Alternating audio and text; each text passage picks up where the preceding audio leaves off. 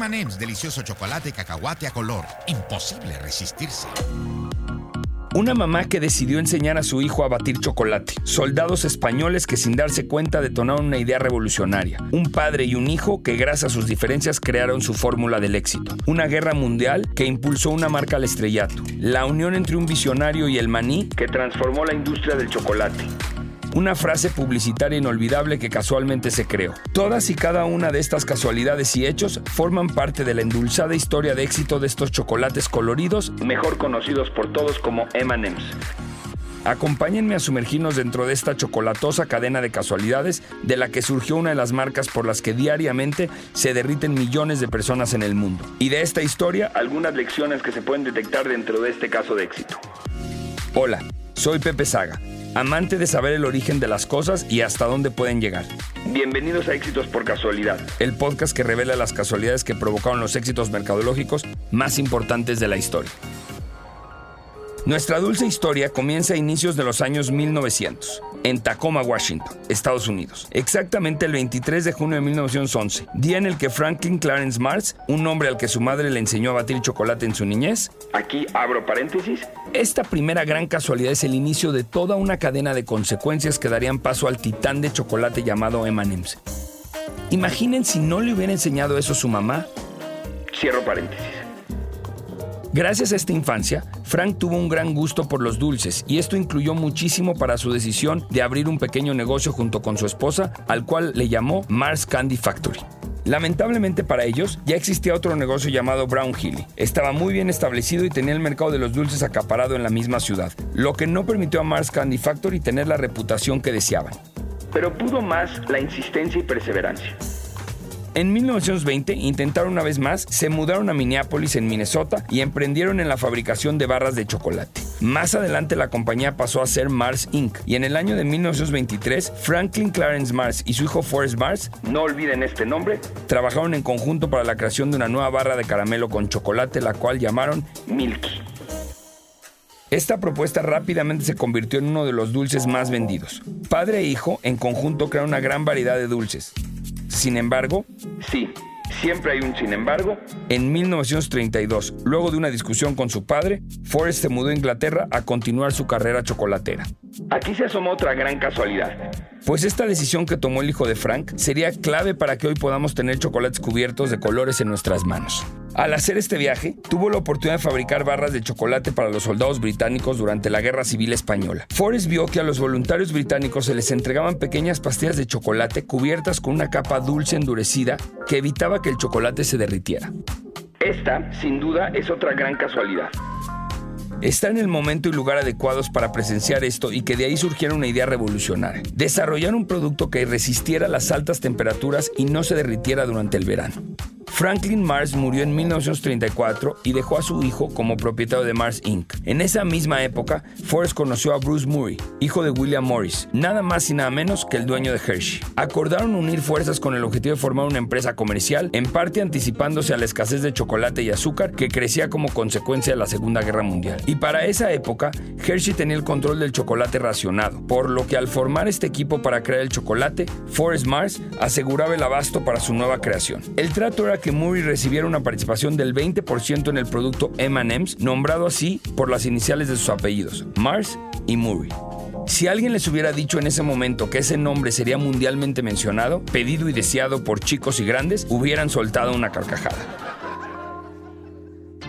Para marzo de 1948, Forrest recibió la patente por el proceso de fabricación e iniciaron la producción en Newark, Nueva Jersey. Los M&M's estaban fabricados únicamente con chocolate y se presentaron al mercado en un tubo de cartón donde venían pastillas de chocolate de color marrón, rojo, naranja, amarillo, verde o violeta. Ojo, aquí viene un dato increíble y lleno de casualidad. El primer gran cliente de M&M's fue el ejército de los Estados Unidos. ¿Recuerdan cómo surgió la idea de crear una capa de chocolate endurecida? Sí, viendo a soldados comerlo. Pues de nuevo, eran soldados los que ayudaban a Forrest a encontrar el éxito. Una vez que estos entraron a la guerra, los M&M's fueron los dulces exclusivos que usaron los militares. Eran una gran alternativa ya que eran pequeños, ligeros, fáciles de transportar y la cubierta dulce endurecida permitía que resistieran más. Además, les garantizaban energía para seguir combatiendo. así que se incluyen en las raciones de los soldados. Al terminar la guerra, los soldados regresaron a casa y con ellos una loca pasión por los M&M's. Pero no fue hasta 1949 cuando estos pequeños chocolates empezaron a venderse al público. Y al mismo tiempo surgía una gran revelación en publicidad. Seguro han escuchado alguna vez la frase, se derrite en tu boca pero no en tus manos. Pues este eslogan no fue desarrollado por un equipo de marketing, no, no, fue sugerido por un consumidor en un grupo de pruebas de producto. Sí, así como lo oyen. Un consumidor sin conocimientos de publicidad o mercadotecnia. La empresa reconoció el potencial del eslogan y decidió adoptarlo, lo que ayudó a aumentar aún más la popularidad de los dulces. Imagínense si esto no es casualidad. Bueno, pues presentaron el famoso eslogan que capturó perfectamente la esencia del producto y en 1950 los M&M's contaron con una impresión de la letra M de color negro que los identificaba como los originales. Además, crearon la frase publicitaria Busca la M en cada pieza, esta sí desarrollada por un equipo de marketing. Todo iba a la perfección. Pero sí, aquí viene el temido pero. Pero justo en la década de 1950, la empresa estuvo a punto de quebrar debido a la escasez de maní. Sin embargo, un golpe de suerte vino en la forma de una nueva región productora de maní en el sur de los Estados Unidos, lo que permitió a la compañía continuar produciendo sus M&M's de maní. Un ejemplo de que no todo es causa de la casualidad ni del talento, también hay que aplaudir a la suerte, pues sin ella, seguro muchas historias de éxito nunca se hubieran escrito. El proceso de fabricación de M&M's de forma más rápida se creó en los años 50 en Kansas City. Se perfeccionó la metodología permitiendo cubrir 3.300 libras de dulces por hora, lo que permitió a la empresa mantenerse al día con las demandas y empezar a fabricar otros dulces. En 1954, la empresa introdujo Peanut M&M's que se convirtió en un éxito instantáneo. Esta expansión fue impulsada por una idea simple pero poderosa. Los consumidores disfrutaron de la combinación del chocolate y el maní. La empresa permaneció en Newark, Nueva Jersey hasta 1958 cuando se mudaron nuevamente a una fábrica de mayor tamaño ubicada en Stone, Nueva Jersey. Para 1974 ampliaron la producción y abrieron una segunda fábrica en Cleveland, Tennessee, fábrica que actualmente tiene prácticamente toda la producción de M&M's. Y vaya que comemos, 400 millones de chocolatitos al año serían mucho. Ahora imagina que eso se produce al día. Para ponerlo en perspectiva, cada día podríamos comer 4 M&M's todos los mexicanos no diabéticos. Sí, 400 millones diarios. De nuevo aquí otro pero dentro de la historia. El negocio crecía, pero la relación entre Mars y Murray se complicó. Tanto que este último terminó vendiendo sus acciones a Forrest, quien continuó con la producción y poco a poco eliminó el chocolate de Hershey y en su lugar creó su propio chocolate. En 1976, los M&M's rojos salieron de producción y fueron introducidos los naranjas. Esto debido a que en los 70 se publicó un estudio ruso explosivo que relacionaba el FBMC Red Number 2, colorante comercial más usado en Estados Unidos, con el cáncer y la muerte fetal todo un escándalo mediático. Y eso que aún no existían las redes sociales que hubieran despedazado a quien se sospechara que usara este colorante. Después de más estudios, la Administración de Drogas y Alimentos prohibió su uso en 1976 y a pesar de que M&M's no contenía dicho colorante, la empresa prefirió cubrir sus espaldas y evitar la confusión de los consumidores. Una estrategia inteligente, pues casi 10 años después, el color rojo volvió a la línea de los chocolates M&M's. En 1980 fue la primera vez que se vendieron internacionalmente estos famosos coloridos chocolatitos en países como Reino Unido, Australia, Japón, Europa, Malasia, Hong Kong y Canadá. Los nuevos M&M's Royal se distribuyeron en los años 80 con el eslogan Ahora el chocolate tiene un toque de menta. Esta versión se vendió en el extranjero con una corona en lugar del logotipo de M&M's y eran de color verde pálido y marrón. En 1981, estos famosos dulces se convirtieron en los primeros chocolates en ir al espacio. Fueron puestos en órbita en el transbordador espacial Columbia y en 1984 fueron nombrados la merienda oficial de los Juegos Olímpicos en Los Ángeles. Todos unos rockstars estos chocolatitos. La línea con almendras reapareció como una línea limitada en el 88, como dulces de Navidad y Pascuas, convirtiéndose en un estándar para los días festivos. Esta presentación cuenta con un símbolo de conejitos, pollitos y huevos. Debido a su éxito, M&M's decidió hacer que la variedad de almendra fuera permanente en su línea de productos. Actualmente, los M&M's de almendra son una de las variedades más populares de la marca y están disponibles en muchos países en todo el mundo. Además de distintas versiones, los M&M's también han sido presentados en diferentes tamaños, desde el tamaño regular hasta los mega grandes, con tres veces más cantidad de chocolate que los estándares. Incluso los haces personalizados. El chocolate en el interior también ha tenido sus variaciones. Chocolate negro con leche y blanco, y la cobertura tiene una gran variedad de colores, así como los sabores en los que también se han atrevido a incursionar.